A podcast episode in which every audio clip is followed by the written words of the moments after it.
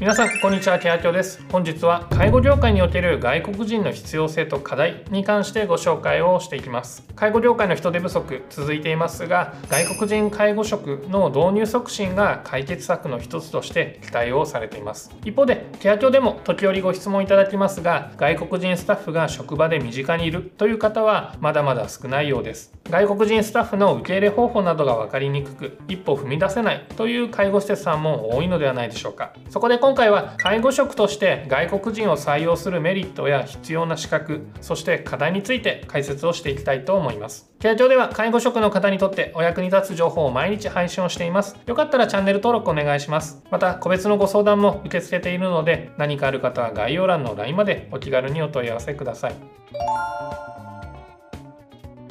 まずは介護業界で外国人が必要とされる理由を確認していきたいと思います。その理由は慢性的な人手不足。厚生労働省が出している具体的な数値を見てみると介護人材の需要と供給の差は開く一方です。2025年に必要とされる介護人材が253万人であるのに対し供給できる介護人材は215万人。つまり約40万人ほど介護職が足りない状況です。さらに2065年には高齢者1人に対して生産年齢人口が1人という人口の割合となります。ロボットの導入なども期待をされていますが本当に介護職が足りない状況になってしまいます。このような状態を回避するための作戦の一つとして外国人の介護職の受け入れに期待が集まっています。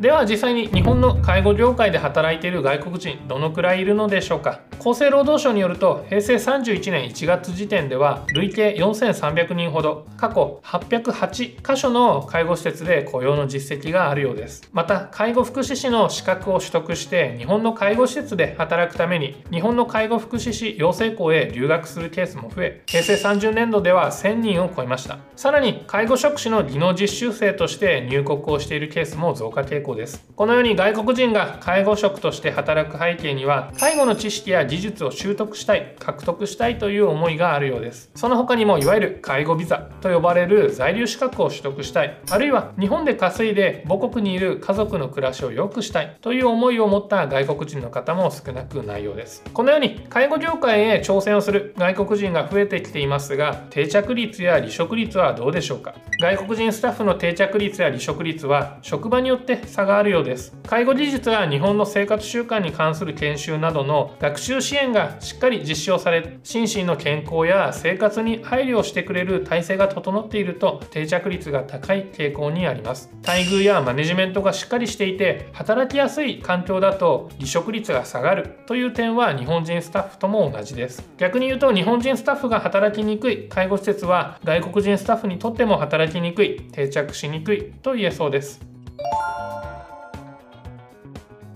に外国人の介護職に関連する制度や資格を4つ見ていきましょう。1つ目は EPA の介護福祉士候補者です。EPA とは経済連携協定という国際連携の強化を図った制度です。EPA 介護福祉士の候補者はインドネシアやフィリピンベトナム出身であり母国の看護系の学校の卒業生や母国政府により介護士に認定をされた人たちが日本の介護福祉士の国家資格を取得するために来日をします。入国前に日本語能力試験を合格しその後日本の介護施設へ就職をしますが勤務ができる介護サービスや夜勤移動の可否などが細かく定められている点も特徴的です。母国で介護の知識や技術に触れている分他の制度や資格よりも介護に対する抵抗感が少ない傾向があります。2つ目は在留資格の介護です。こちらは EPA 介護福祉士候補者と違って送り出しの国や勤務できる介護サービスにも制限はありません。また介護サービスは利用者さんの人数によって必要な職員の人数が定められている配置基準がありますがこの在留資格の介護の外国人スタッフは雇用後すぐに配置基準の人数に含めることができます。夜勤も可能なため日本語の学習をサポートすれば戦力として大きく期待がされています。3つ目は技能実習の介護です。入国時の日本語の能力が他の資格よりも低く設定をされているため語学力を磨きながら介護の仕事をするという制度になります。実習中に介護福祉士の国家資格を取得した場合在留資格の介護へ変更することができます。勤務先は訪問系のサービス以外となっており夜勤や移動は条件付きで可能です。そして4つ目は特定技能です。特定技能は一定の専門性や技能を持った外国人を受け入れて人手不足に対応するための制度になります。入国前の時点で生活に支障がないほどの日本語能力介護における必要な技能を持っているため即戦力として期待ができます。勤務先は技能実習の資格と同様に訪問系のサービス以外になりますが雇用後すぐに配置基準に含めることができるほか夜勤や移動も可能です。